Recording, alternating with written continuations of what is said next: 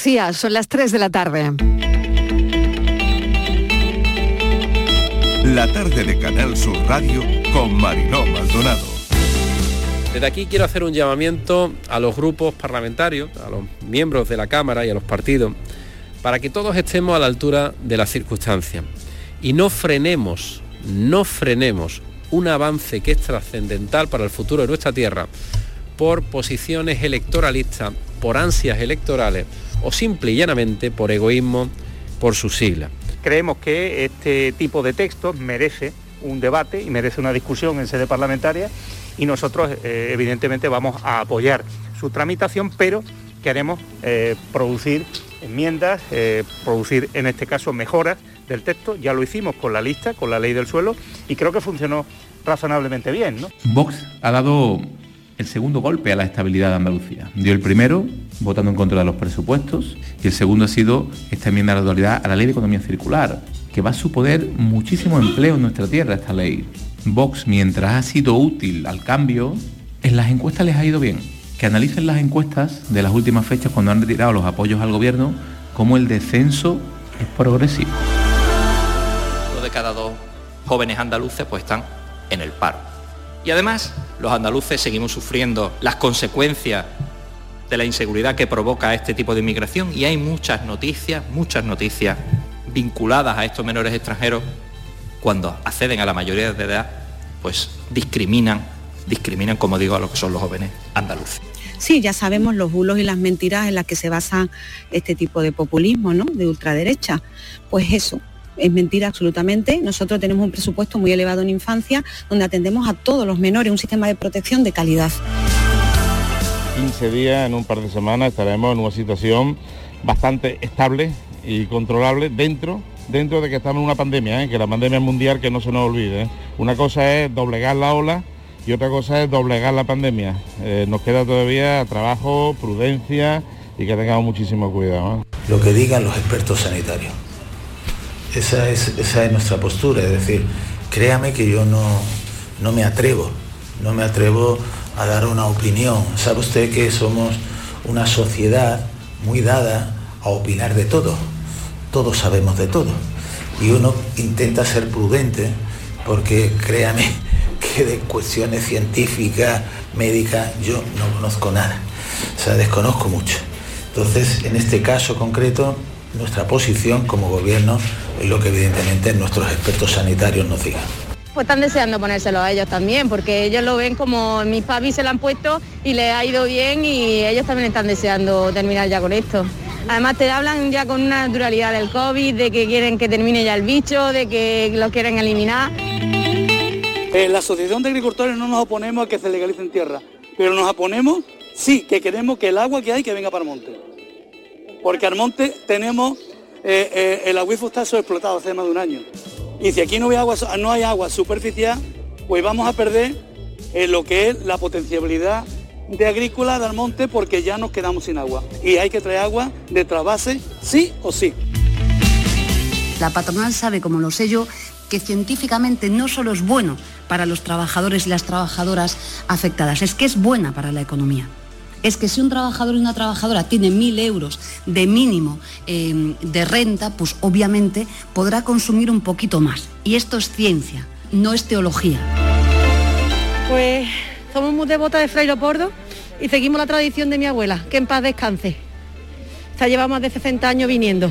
Y vengo por mi madre, que mi madre es, ella tenía una, le tenía una fe grandísima y entonces pues nosotros seguimos viniendo por. Eh, bueno, yo eh, como todos los años vengo a visitar Fray Leopoldo y de camino a vender Rosario. Y entonces llevo ya muchísimos años que vengo por, por aquí, todos los días nueve también pues es una forma de buscarse la vida.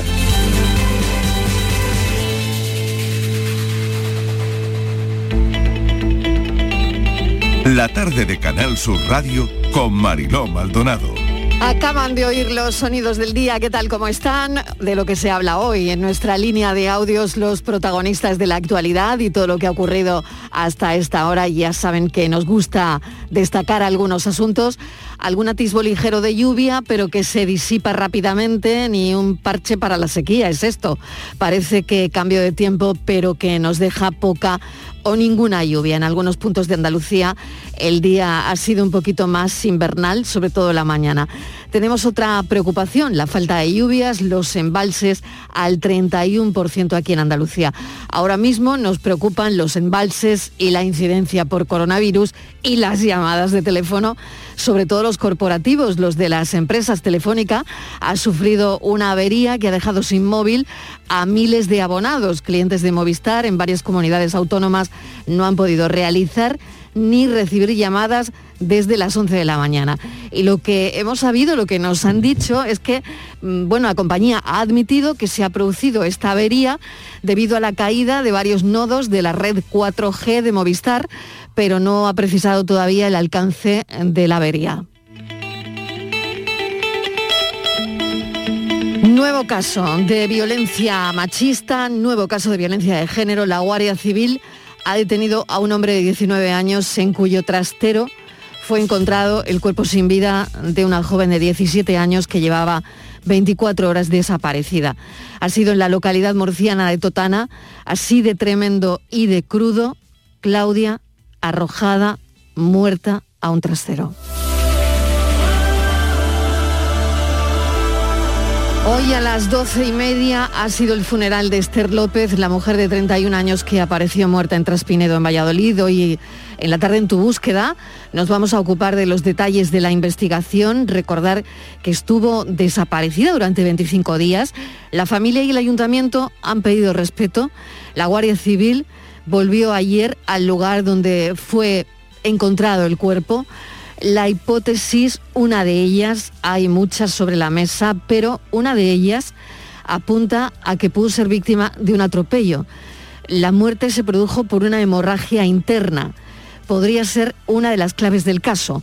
Lo veremos, veremos estas eh, hipótesis a las cinco y media de la tarde en la tarde en tu búsqueda con Patricia Torres.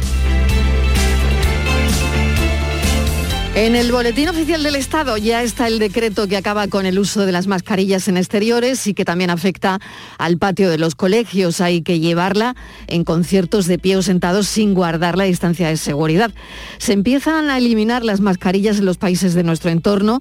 Hay que seguir llevándola en interiores y en transporte público aquí, pero no son obligatorias en Francia, Dinamarca o Reino Unido en Exteriores Nueva York anuncia hoy también el fin de las mascarillas en los establecimientos.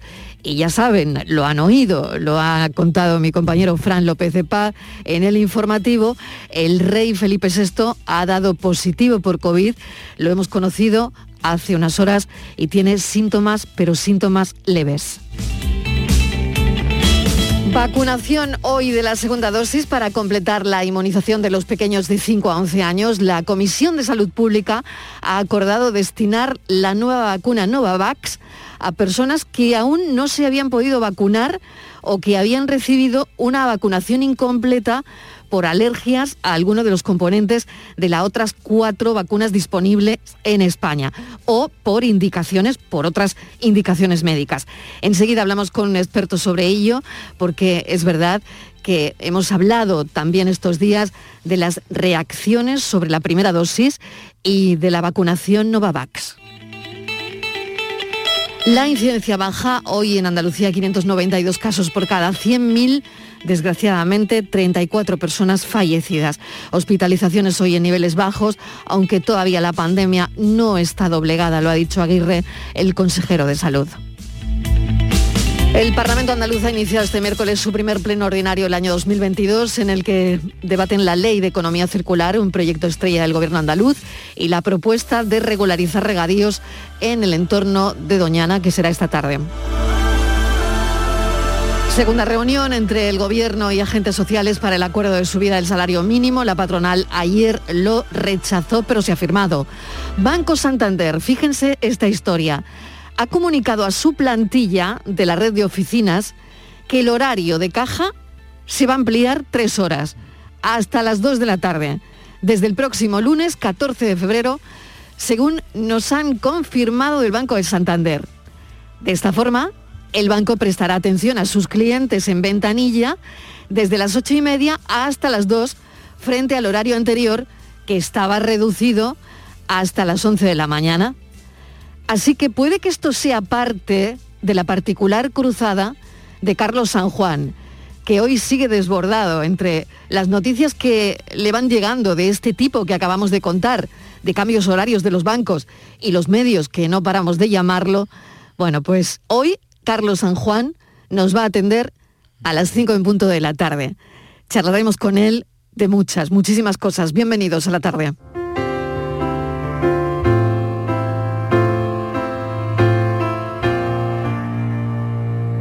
La tarde.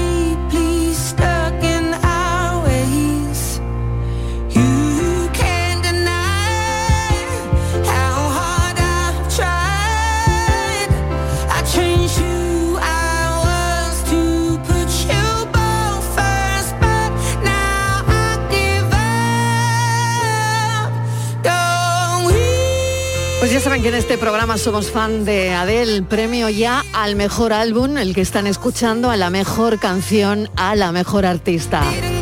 Ya es la artista británica con más Brits, ha superado a Coldplay.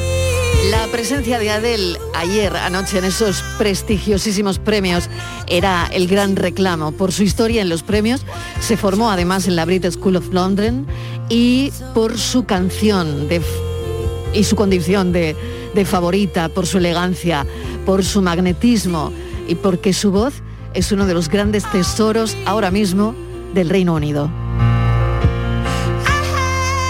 Desde el momento en que salió anoche al escenario, se sentó y comenzó a cantar, no había dudas de quién ganaría. Pocas personas en la gala, 4.000, y el presentador tuvo gracia, tuvo un detalle, porque dijo, si Boris Johnson quiere venirse, está invitado para que anime la fiesta. Porque nos hemos enterado de que a Boris Johnson le encantan las fiestas. Eso es lo que dijo el presentador de la gala. No hay ya evento en Inglaterra ni fiesta donde Boris Johnson no salga a relucir.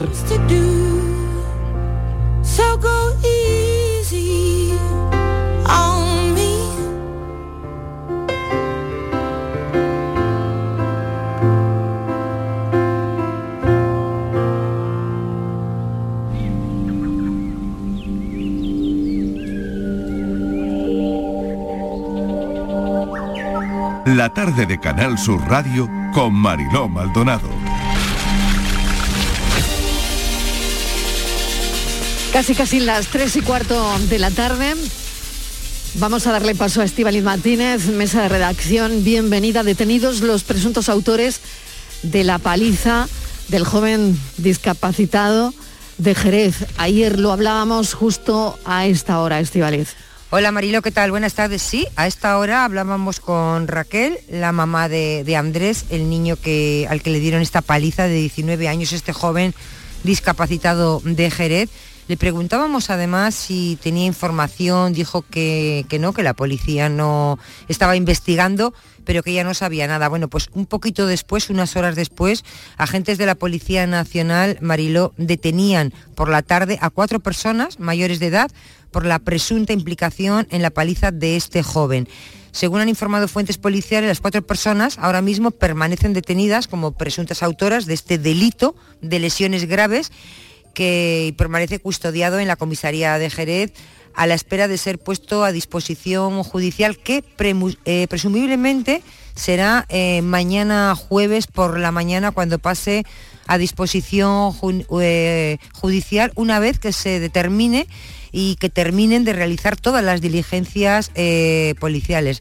De todas formas, la investigación continúa abierta para esclarecer los hechos y determinar la responsabilidad penal de cada uno de los implicados, así también como de observar la evolución de, Andrés, que todavía Mariló, eh, bueno, pues sigue ingresado, va mejorando, pero sigue, sigue ingresado.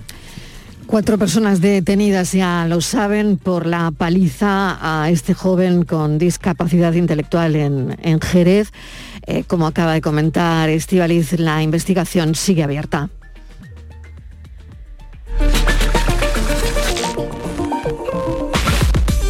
Andalucía comienza a poner la segunda dosis de la vacuna a los menores de entre 11 y 5 años que cuentan con la primera dosis. Son ahora mismo el 54%. La Comisión de Salud Pública también ha acordado destinar la nueva vacuna Novavax a personas que aún no se habían podido vacunar. Es lo que contábamos hace un instante y enseguida nos ocupamos de ello. Estivaliz, ¿algún dato más? Sí, Marilo, eh, como tú decías, desde hoy todos los niños de entre 11, los menores entre 11 y 5 años, ya pueden ir a recibir la segunda dosis de esta vacuna. Hasta el lunes, Marilo, los datos que tenemos en Andalucía, estos menores, esta franja de edad de la que hablamos, de entre 5 y 11 años, eh, la vacunación con esta primera dosis estaba en el 54% del total de esta franja de edad.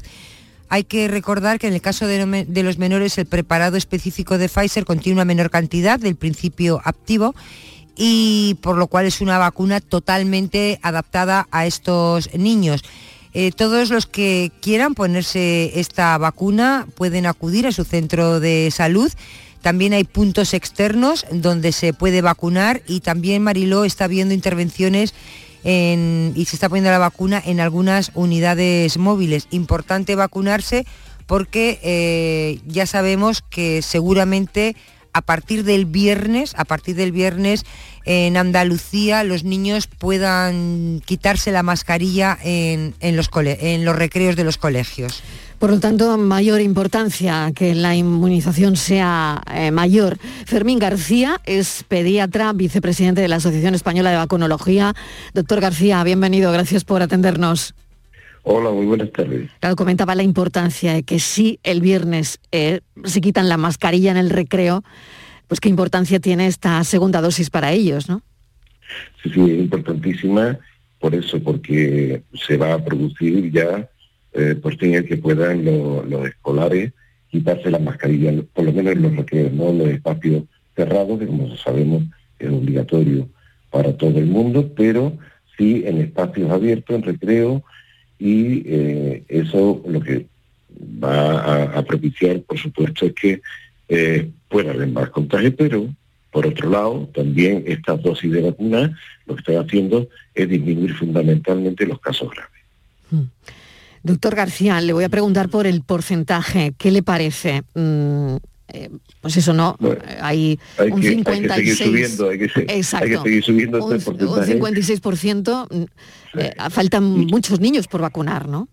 Entonces, estoy, ah, conozco perfectamente que se están haciendo todos los esfuerzos por parte del personal sanitario que está en, eh, vacunando por parte de las autoridades y yo creo que son muchos los padres que están deseando. Yo como pediatra me llegan pues, prácticamente todos los días mm, madres y padres que me están diciendo que quieren vacunar a sus hijos y lo pueden vacunar ya, que cuando se pone la segunda dosis. O sea que hay un- una cierta inquietud y un eh, espíritu de, de querer vacunar. O sea, España y Andalucía somos una de, la- de las regiones más vacunadoras dentro de- del contexto mundial prácticamente, ¿eh? por lo menos del contexto europeo. Por lo tanto, hay que animar desde todos vosotros también como, como medios de Claro, difusión a las familias de que eh, vamos a vacunar a nuestros pequeños, vamos a tenerlo, eh, que si tienen que pasar el COVID lo pasen lo más suavemente posible, eh, no, no pensemos que los niños no se contagien. Claro, ¿por Pues qué, ahí por se qué está cree que, que se está ralentizando tanto? Es el miedo de algunas familias, eh, es, es más que evidente, ¿no? El, el avance tan lento de la inmunización entre los niños, ¿no? Y claro, y habría que, que buscar respuestas de alguna forma, ¿no? Sí, sí. Bueno, lo que, por eso digo que todo lo que tenemos que tener claro es seguir lo que nos dicen las autoridades sanitarias, que están ahí recomendando esa vacunación en niños de 5 a 11 años y posiblemente eh, a lo mejor se, se pueden recomendar incluso por debajo de los 5 años. De momento, eso es lo que tenemos que atender, ese 56% hay que irlo aumentando. Y más ahora que también se va a poner esta, esta segunda dosis, por lo tanto hay que animar a los padres, ¿eh? que eh, gracias a las vacunaciones mm, no se nos están llenando mm, tanto las UCI de personas no vacunadas. Ha habido un intervalo de, de ocho semanas entre la primera y la segunda dosis, eh, pero también quería preguntarle para esos padres que ahora mismo mm, pues tengan a, a su pequeño en esa horquilla de edad, entre 5 y 11 años, eh, con COVID. Eh, si han pasado la infección recientemente, eh, ¿cuál sería la forma de proceder? Sí, se están dando bastantes casos, porque últimamente sí se han dado eh, casos, sobre todo que provienen de, de adultos, de los padres, de las madres, que lógicamente a estos niños tan pequeños no lo pueden apartar de ellos, y están Claro. conviviendo como, como es normal. Claro. No, no podemos dejar a un chiquillo de 5 años fuera del contacto de sus padres, que los padres estén, estén contagiados. Por lo tanto, sí se está dando el caso de que han puesto una primera dosis, que han cogido el COVID y posteriormente hay que poner esa segunda dosis. Entre eh, la enfermedad del COVID y la segunda dosis también el niño tiene que pasar ocho semanas, es lo conveniente. Yo creo que también eso está influyendo en el tema de la, de la, eh, la mala vacunación eh, en cuanto al porcentaje, en el sentido de que son muchos los padres, hoy mismo me han llegado a mí tres casos o cuatro, que eh, tenían fecha ya para la segunda dosis de vacunación y no lo pueden hacer porque en ese intervalo han tenido Han tenido el COVID, claro. Claro. Eh, se están conociendo muchos casos, es cierto. Estivaliz, yo no sé si tienes alguna cuestión más antes de pasar a Novavax. Sí, le quería preguntar, doctor, eh, buenas tardes. Sí. Vamos a ver, eh, hay una cuestión que, mm, que no sé, es, es un poco raro porque en- hay niños que se pusieron la dosis de Pfizer, la pediátrica, que tenían 11 años. Pero eh, durante este tiempo, ahora se tienen que poner la segunda y ahora han cumplido 12. ¿Y ahora qué hace? ¿Qué le pone, la pediátrica o la de adultos? La instrucción, si no se cambia por, por los expertos, la instrucción ahora mismo sería que la segunda dosis sería ya de adulto. Pero eso es un poco raro. Entonces, Claro, no, bueno, claro. hay que pensar, hombre, eh, eso nos pasa con todo, ¿eh? o sea, con todos los medicamentos. Nosotros eh, estamos empleando medicamentos pediátricos y cuando el, chico pasa a los 14 años, pues eh, se emplea ya medicamentos de adultos, ¿eh? en muchos casos, o bien por un peso.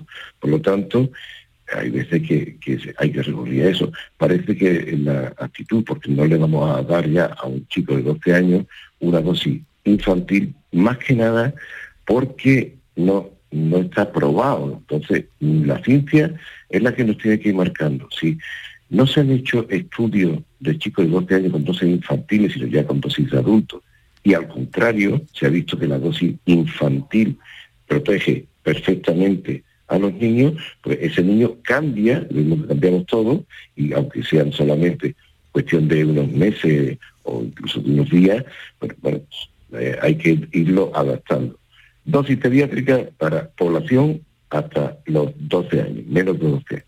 Por lo tanto, de claro, adulto, población de Es un protocolo. Salvo que como se están haciendo tantísimos estudios en el mundo, ¿eh? se vea que se, con la dosis pediátrica un niño de 12 años puede mm, asumir la segunda dosis. O sea que eso también se puede hacer así. Lo demás sería salirnos de lo que está establecido. Que posiblemente no pase nada, porque un niño de 12 que acaba de cumplir los 12 años utilice dosis pediátricas, posiblemente no, pero eso no está en lo que es la ficha técnica. Y claro, las autoridades normalmente, casi siempre, eh, se van a la ficha técnica y dicen que si ese chico ya tiene 12 años, ya se emplea su dosis correspondiente de, adulto. Claro, em, tiene su, su lógica eh, y por otro lado también lo que usted decía del peso, del peso ¿no? Cuando tenemos un niño con 12 años y le damos, por ejemplo, pues eso, alguna dosis de, de ibuprofeno o algo así, claro, no, no le damos la dosis de adulto, sino lo que Claro. hacemos es que tiene que ver directamente con el peso del, del niño, ¿no? Por eso es verdad que a mí me surge esa misma cuestión que ponía sobre la mesa Estivaliz, porque claro, la dosis de la vacuna es menor. Eh, me imagino que según lo habrán estudiado en, en el peso de los niños. Y claro, entre 11 años y 12 años y un mes, ese peso probablemente no habrá cambiado. Por eso nos surgía eh, esa duda, ¿no? Cuando realmente la dosis de vacuna eh, tiene que ser menor dosis. Sí, bueno, lo que se ha hecho con respecto a, a los niños en estudios con más de 2.000 niños, 2.300 y pico niños, era eh, ver distintas, distintos tipos de dosis. Primero se hizo un estudio pequeño, que es como se hace todos estos estudios, en los cuales se puso dosis de 10, de 20, de, de 30, o sea, y se vio que con la mínima dosis para niños era suficiente. ¿eh? Y claro, ya llega un momento en que se establece el límite de decir, bueno, ya pasamos a dosis para personas de más de 12 años. ¿Eh? Y ya se establece eso.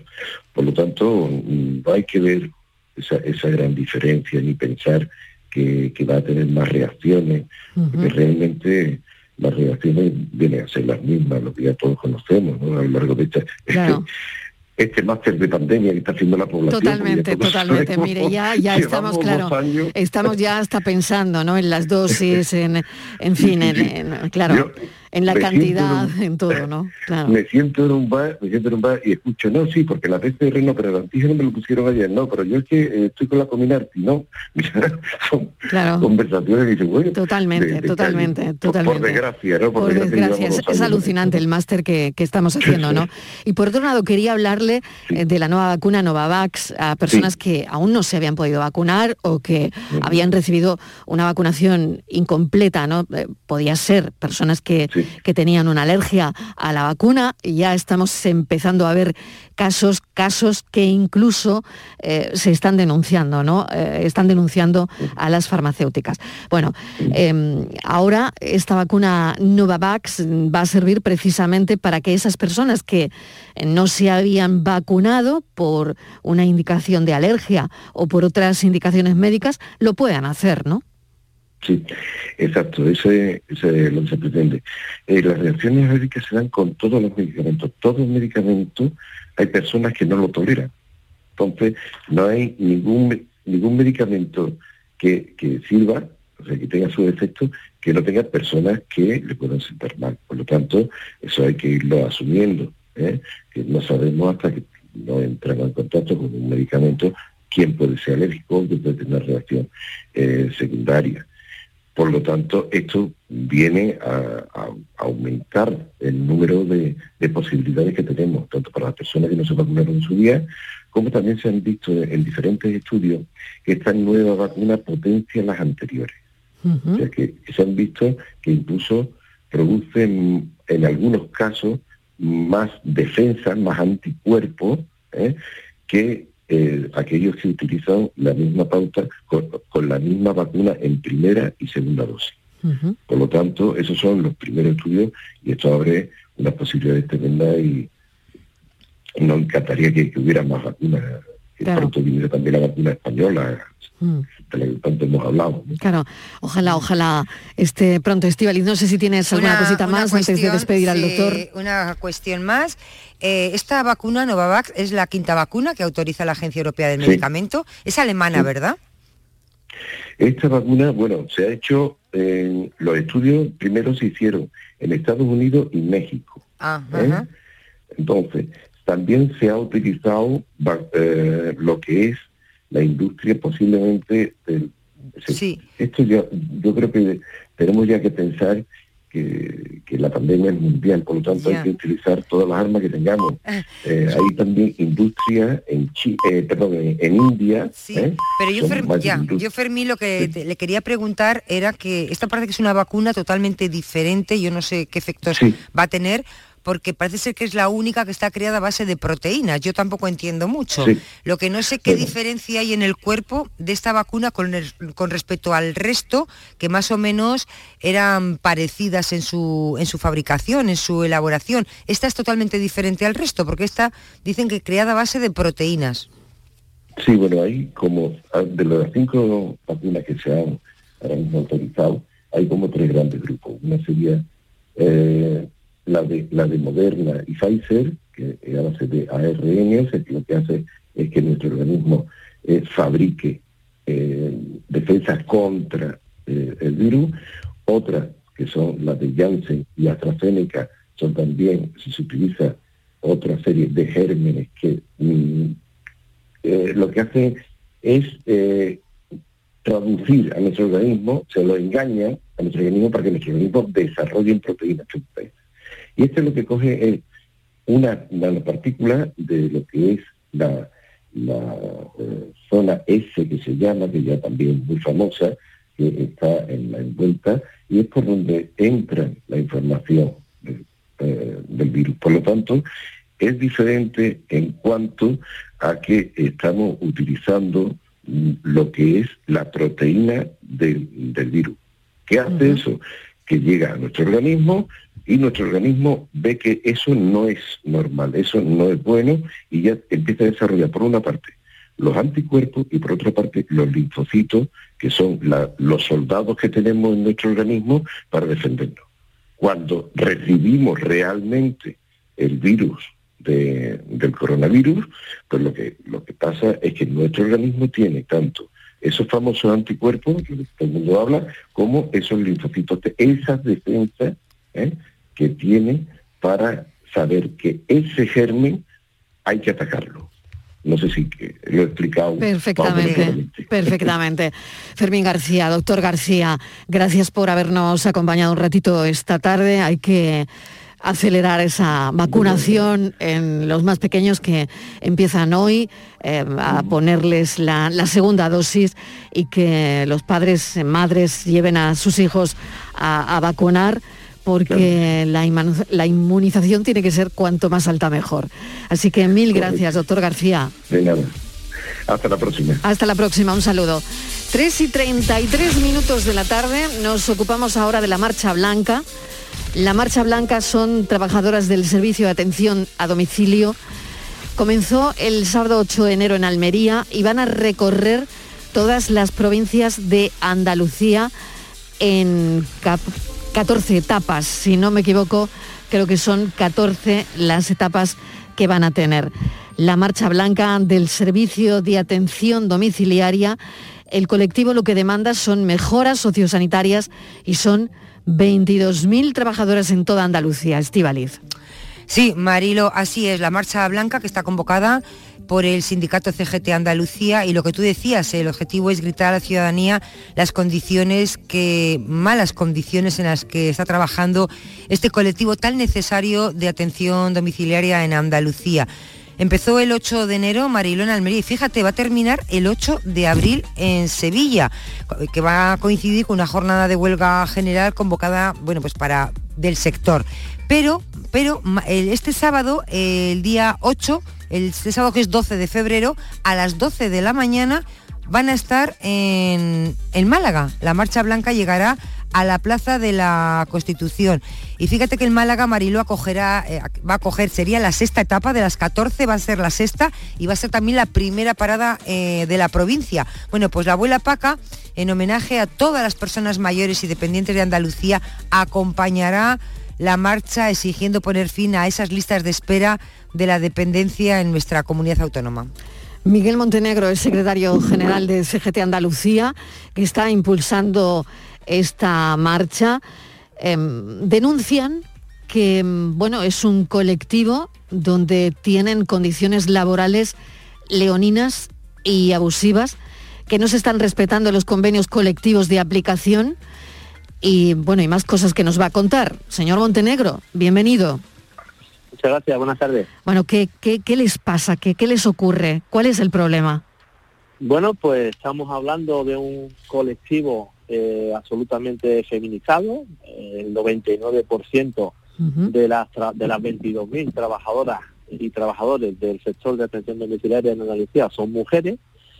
Eh, es un servicio que se presta en todos y cada uno de los pueblos y ciudades de nuestra comunidad autónoma y es un servicio que además en la mayoría de estos pueblos y ciudades está en manos de empresas privadas que no tienen ningún tipo de escrúpulos y eh, bueno pues tratan a las trabajadoras y trabajadores de este servicio pues como eh, de usar y tirar. Eh, la precariedad es absoluta, no se respetan las mínimas condiciones de seguridad y salud. ¿Cuánto cobran por hora, señor Montenegro? ¿Cuánto cobran por hora?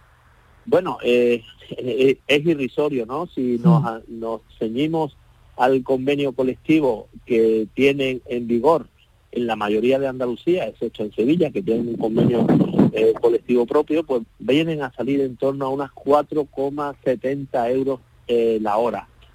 Eh, y ahí hay todo tipo también de contratos. Estamos hablando de que hay contratos de una hora, de dos horas, de media jornada, y lo peor de todo, además, siguen, salen de la lista del paro en cuanto a estadísticas diciendo que, bueno, pues estas personas no están desempleadas. Decía que es eh, gravísimo lo que sucede. La Junta de Andalucía está pagando ahora mismo 13 euros 70, si no recuerdo mal, eh, por hora a cada uno de los ayuntamientos. Y los ayuntamientos, en vez de prestarlo directamente, pues están eh, entregándolo a empresas privadas y eh, es ostensiblemente claro de que eh, no está repercutiendo ese dinero que nos cuesta a los andaluces y andaluzas, no está repercutiendo directamente en los profesionales y los profesionales que atienden a nuestros dependientes en los domicilios. Por lo tanto, si el ayuntamiento recibe 13,70 y yo hago la resta menos 4,70 que se lleva la persona, ahí hay un intermediario que se está llevando el resto, ¿no? Efectivamente, y además tratando pues muy mal, estamos hablando de empresas, la mayoría de ellas multinacionales, que están tratando pues muy mal a, a estas personas que entendemos son los ángeles de la guarda en muchos domicilios donde con su labor diaria están evitando de que se colapsen las residencias de ancianos, entre otras cosas porque, eh, como todo el mundo también conoce, las residencias están siendo inasumibles económicamente para una gran mayoría de la población. En definitiva, es un servicio básico público que está eh, puesto en manos, en manos privadas y que eh, a las personas, a estos ángeles de la guarda que llamamos, eh, no les están mm, mm, dando nada más las mínimas condiciones para trabajar y vivir dignamente y eso es lo que con la Marcha Blanca estamos denunciando, estamos intentando hacer visible al colectivo por toda Andalucía para llegar el 8 de abril a Sevilla, al Palacio de San Telmo y decírselo claramente al señor Moreno Bonilla. Están denunciando la desprotección de estos trabajadores y, ya por último, señor Montenegro, ¿cuál sería la solución si usted dice que, bueno, que eh, el dinero que recibe el ayuntamiento, esos 13 euros con 70 por persona, y el, eh, la persona que trabaja en, en, bueno, eh, con los mayores, por ejemplo, recibe 4,70 em, la hora, ¿cuál sería la solución? ¿La solución sería que las empresas intermediarias cobraran menos o que no existieran o no lo sé? ¿La solución por qué pasa? Bueno, en principio nosotros lo que venimos reivindicando que eso sea un servicio público directo, eh, no solo porque evitaríamos... Pero se puede, señor Montenegro, se podría. sin lugar a dudas se puede, puesto que hay pueblos y ciudades que lo tienen, eh, se, prestan directamente desde lo público, con lo cual poderse se puede sin ningún género de duda. Lo que no hay es voluntad política, y hablamos de voluntad política de todos los colores políticos que hay en todos los ayuntamientos de nuestra comunidad autónoma. El primer paso que reivindicamos es el servicio debe ser público y que directamente lo que pagamos con los impuestos de los ciudadanos y ciudadanas repercuta directamente en el beneficio en tiempo para los eh, dependientes y las dependientes de Andalucía y que eh, se acaben con las listas de espera, porque otra de las cosas muy importantes que venimos reivindicando es que este servicio se debe prestar, debe ser algo generalizado, no que existan listas de espera y que haya muchas personas que mueran en una lista de espera y no hayan tenido ni siquiera el, el derecho a esta prestación del servicio, porque además estaríamos ayudando a generar empleo y eliminar estas intermediarias, estas empresas intermediarias que no aportan absolutamente nada. Lo único que eh, ponen es eh, su nombre para pagar unas nóminas, eh, quedarse con todo lo que pueden de las profesionales y además no contribuir a que se genere empleo que desde lo público se podía generar y que se repartiese ese montante que en este caso la Junta de Andalucía está repartiendo a todos y cada uno de los ayuntamientos, pues que directamente repercutiera sobre la población. Y en cuanto a las condiciones laborales, lo que pedimos es mínimas condiciones en materia de seguridad y salud, dotación de equipo de protección individual, mascarilla, eh, las batas eh, desechables, en fin, que no tengan que reutilizar estas eh, estas cuestiones básicas y por supuesto luego estamos pidiendo un valor básico de la hora de trabajo a 10 euros la hora. Señor Montenegro, pues seguiremos hablando y seguiremos en contacto. Eh, Miguel Montenegro es secretario general de CGT Andalucía, está impulsando esta marcha por estas condiciones sociolaborales que padece el colectivo de atención domiciliaria en Andalucía, el hartazgo, lo que eh, nos acaba de comentar, ¿no? La desprotección que están padeciendo y eso es lo que eh, denuncia. Gracias, un saludo. Buenas tardes, muchas gracias. Suerte. Nos vamos un momentito a publicidad, si me lo permiten, después nos vamos a Dubái. La tarde de Canal Sur Radio con Mariló Maldonado.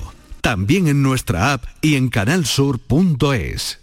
¿Estás lesionado? Elige la fisioterapia avanzada de Clínicas Beyman. En Clínicas Beyman ponemos a tu servicio fisioterapeutas de primer nivel equipados con la última tecnología. Nuestra meta es tu recuperación. Somos la fisioterapia oficial de 18 federaciones deportivas de Andalucía. Si necesitas recuperar tu salud, tu rendimiento y tu bienestar, pide tu cita en clínicasbeyman.es. Mano de santo limpia la ropa, mano de santo limpiar salón, mano de santo y en la cocina, en el coche, en el watercloak, mano de santo para el hotel, mano de santo para el taller, mano de santo te cuida, mano de santo te alegra la vida, mano de santo, mano de santo, ponte a bailar y no limpies tanto, mano de santo, mano de santo, ponte a bailar y no limpies tanto. Con piscina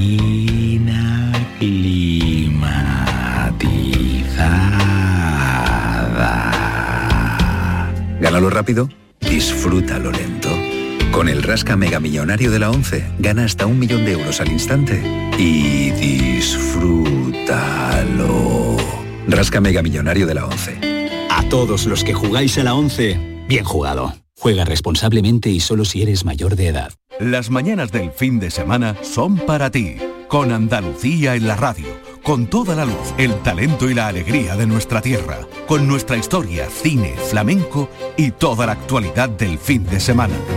Días de Andalucía, con Domi del Postigo, los sábados y domingos desde las 9 de la mañana. Quédate en Canal Sur Radio, la radio de Andalucía.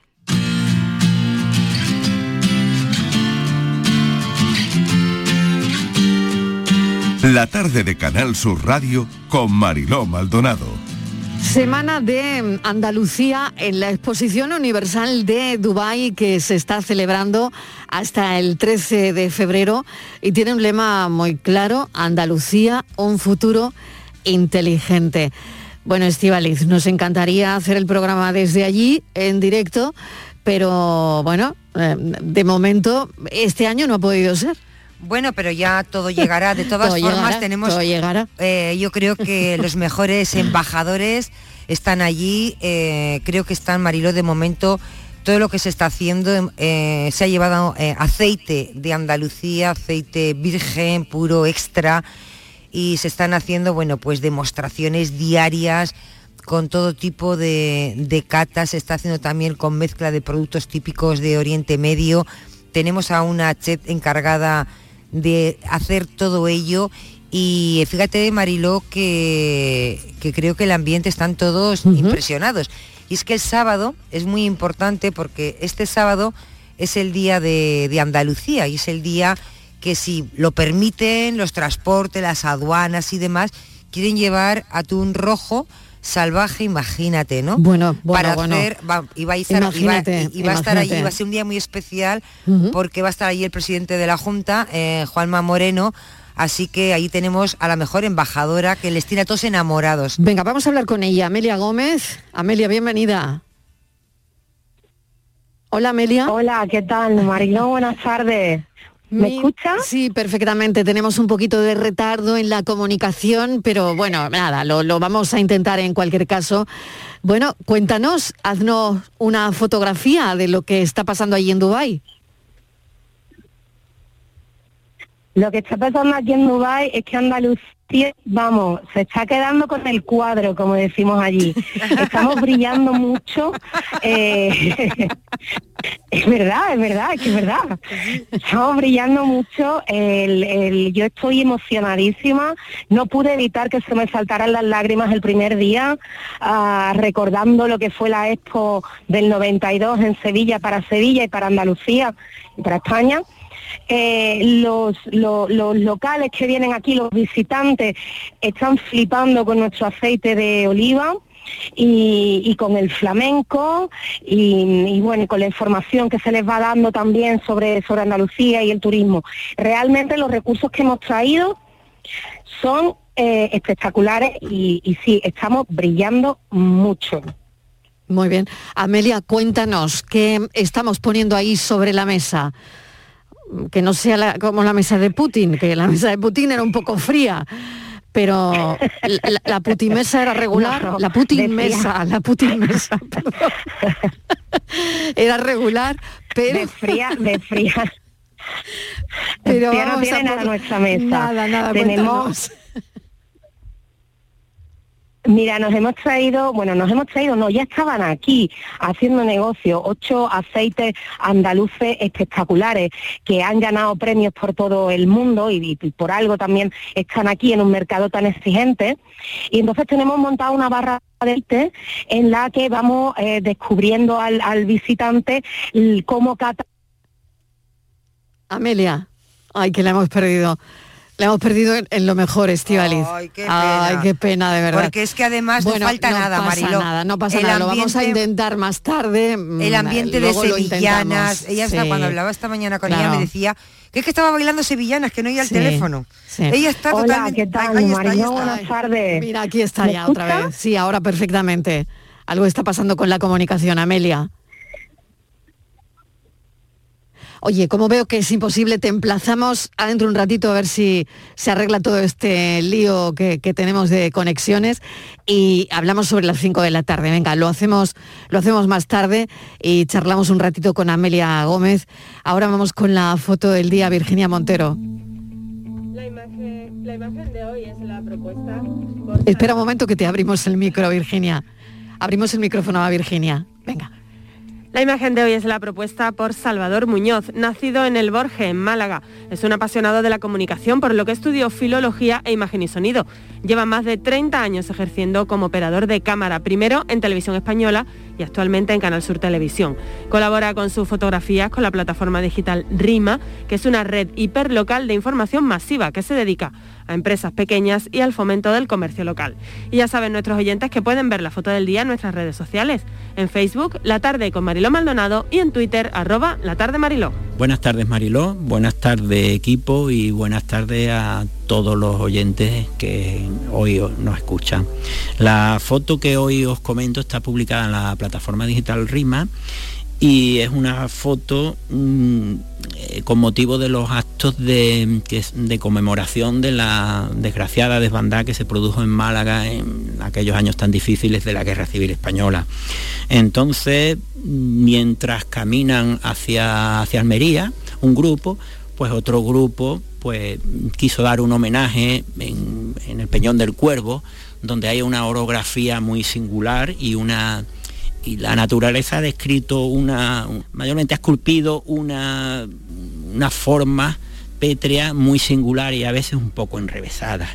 Eso me dio que pensar en el momento en que determinados participantes deciden tirar claveles al, al mar. Entonces pues aproveché que, bueno, participante, una concejal del Ayuntamiento de Málaga, Begoña, pues fue a tirar el clavel, se me ocurrió una instantánea que es la que paso a describiros, ¿no? Y lo que me hace reflexionar es que ante lo enrevesado de la naturaleza y a veces también lo enrevesado de los actos de los seres humanos, siempre hay lugar para ofrecer la esperanza con el símbolo de una flor y además siempre hay lugar para un cerebro que procese y nos ayude a pasar páginas, pero no a olvidar, porque entonces estaríamos condenados a repetir la barbarie. Una gran foto de nuestro compañero Salva Muñoz, 85 años de la desbandada. La tarde de Canal Sur Radio con Mariló Maldonado. También en nuestra app y en canalsur.es. Canal Sur Sevilla. Vamos a tomarnos un cafelito por ahí, ¿no? Pero por ahí, ¿cómo? Vamos a ver, ¿tú no has escuchado ese refrán que dice que uno tiene que desayunar como un rey, almorzar como un lacayo y por la noche... Por la noche lo que se pueda, compadre. Pero esto es una churrería, ¿no, compadre? No, perdona. Esto es Tejeringos Coffee. Bocadillo, tarta, salsa... Y todo de calidad. Tejeringos Coffee. El sabor de lo antiguo, como nuevo. ¿Conoces un taller de confianza? Claro, Vial Sur, taller especializado en carrocería, mecánica y electricidad, que trabaja con todas las compañías. Además, ahora te regalan un chaleco sin mangas con cualquier reparación. ¿Y sabes dónde está? En Alcalá de Guadaira, calle La Red 92 para cualquier reparación y en Avenida Fernández Murube 18 solo para carrocería. Vial Sur, el taller de tu vehículo. Y te regalo un jamón y una caja de gambas y otro jamón y otra caja de gambas. Y así todos los días hasta el 12 de febrero. Cash Díaz Cadenas celebra lo grande su nueva apertura en Itasa, en la calle Pedro Muñoz Torres, número 3. Haz tus compras en Cash Díaz Cadenas Itasa o en Montesierra 28 y gana jamones y cajas de gambas todos los días. Cash Díaz Cadenas, abierto a todos los públicos. El programa del Yuyo. Un programa en el que nos gusta reírnos prácticamente de todo, con momentos muy surrealistas, historias imposibles y mis ocurrencias, claro. El programa del Yuyo. Disfruta del lado amable de la vida. De lunes a jueves desde las 10 de la noche. Quédate en Canal Sur Radio, la radio de Andalucía. La tarde de Canal Sur Radio con Mariló Maldonado. Estos son nuestros teléfonos 95 1039 105 y 95 1039 16. Y hoy Rafael del Olmo ya está con nosotros preparado, nuestro administrador de fincas para este Andalucía Pregunta. Rafa, ¿qué tal? Muy buenas tardes, Marilo, ¿qué tal? Muy bien, y Virginia también, con muchas cosas sobre la mesa. Venga, vamos con la primera. Pues sí, Marilo, vamos a hablar hoy de un aspecto fundamental de la convivencia, que son las buenas maneras y el respeto entre, Bien, bien. entre los vecinos y también con el administrador, porque aunque no venga con ninguna ley, en ninguna ley, en ningún decreto, como solemos comentar aquí, es básico en la convivencia vecinal. Y por desgracia es más frecuente de lo que creemos que los administradores tengan que lidiar con situaciones desagradables entre los vecinos y también contra ellos mismos, Rafael. Así es. eh, eh, nosotros siempre, yo es una frase que utilizo mucho, eh, cuando hay algún conflicto y parece que se quiere centrar el conflicto en el profesional que asesora, que mm, el administrador no es un enemigo, el administrador es un asesor.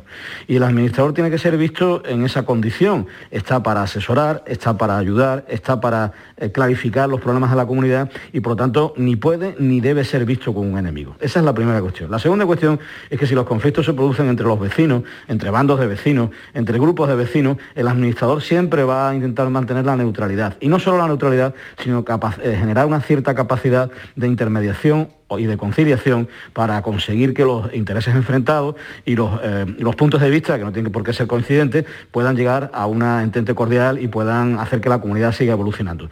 Es importante, por lo tanto, respetar la función del administrador y es muy importante también ser consciente de que el primer interesado el primer interesado en que la comunidad funcione es el propio profesional que asesora eh, a la comunidad y dirige Hoy quejarnos por los teléfonos es una tontería, yo creo, ¿no? creo han aliado contra que- nosotros. totalmente. la asamblea, dirige a una medida, porque realmente la función directora de la reunión corresponde al presidente. Bueno, encima es que se ha acelerado. Yo no sé qué está pasando hoy, si esto tiene que ver con, con algo de lo que ha pasado esta mañana con Telefónica o algo, pero no sé qué pasa hoy con, con los teléfonos, pero esto está siendo un lío. Rafa, ¿me oyes? Hay un retardo impresionante. Yo os oigo bien, yo os oigo perfectamente. Venga, bueno, pues, pues sigue, retoma. Ajá. Sí, bueno, no sé dónde me he quedado. Eh, lo que quería destacar era la función de intermediación del administrador.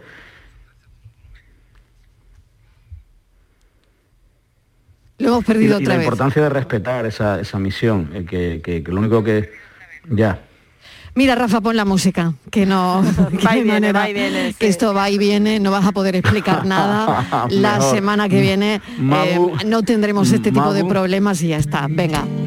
Raffman y su música. De acuerdo.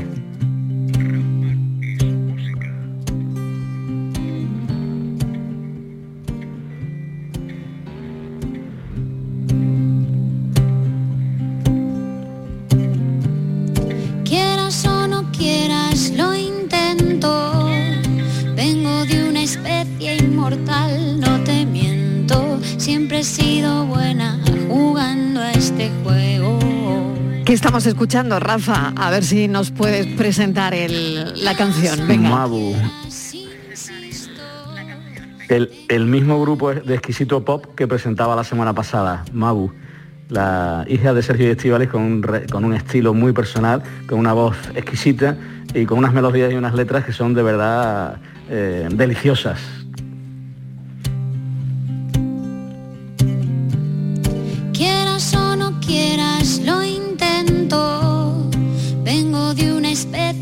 Inmortal, no te miento. Siempre he sido buena jugando a este juego. Quieras o no quieras, insisto. Tengo para ti un buen plan. Quédate a dormir entre mis sábanas.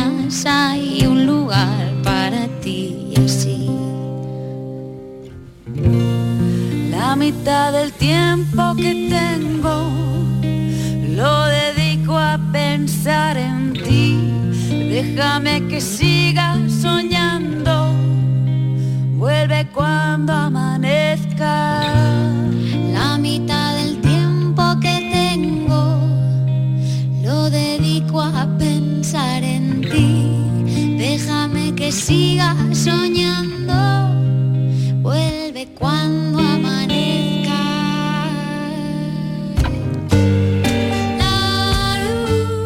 Como nos ha presentado Rafa del Olmo este tema delicioso que nos ha dejado, hemos intentado arreglar la comunicación, pero nada, hoy se nos resiste totalmente, así que Virginia se queda con un montón de dudas sin resolver, Pues sí. pero la semana que viene más, si te parece. Eh, hemos dejado sobre la mesa el asunto de los morosos también que queríamos tratar. ¿no? Así es, así es, Marilo, porque precisamente es una de las principales fuentes de conflicto en las comunidades de vecinos cuando hay un vecino o varios que no pagan sus cuotas. Y es que la morosidad se ha visto incrementada en, en el año 2020, el primer año de la pandemia, en un 5% según el Consejo General de Administradores de Fincas. Y todo este tiempo no ha habido otra cosa que ralentización de estos procesos de reclamación de esos impagos. Claro. Bueno, pues la semana que viene será uno de los asuntos que hablemos con Rafael Olmo. Estaba previsto que lo hiciésemos hoy, pero no es posible y no es el día de quejarse, o por lo menos por mi parte, de las conexiones, porque ha habido mucha gente que esta mañana se ha quedado sin móvil. Miles de, de abonados, clientes de Movistar en varias comunidades autónomas que no han podido realizar ni recibir llamadas desde las 11 de la mañana. Ha sido un- una avería, una avería se supone mega avería desde mi punto de vista debido a la caída de varios nodos de la red 4G de Movistar y no sabemos el alcance, por lo menos eh, esta mañana no sabían el alcance de la avería. No sé si ha llegado hasta mis conexiones, pero bueno, en cualquier caso, eh, bueno, hoy, hoy se nos está resistiendo el asunto comunicación. Vamos a llegar a las 4 en punto de la tarde y nos tomamos un café. Queda un minuto. Hasta ahora. Hasta ahora, Virginia. Hasta ahora. Déjame que siga soñando. Vuelve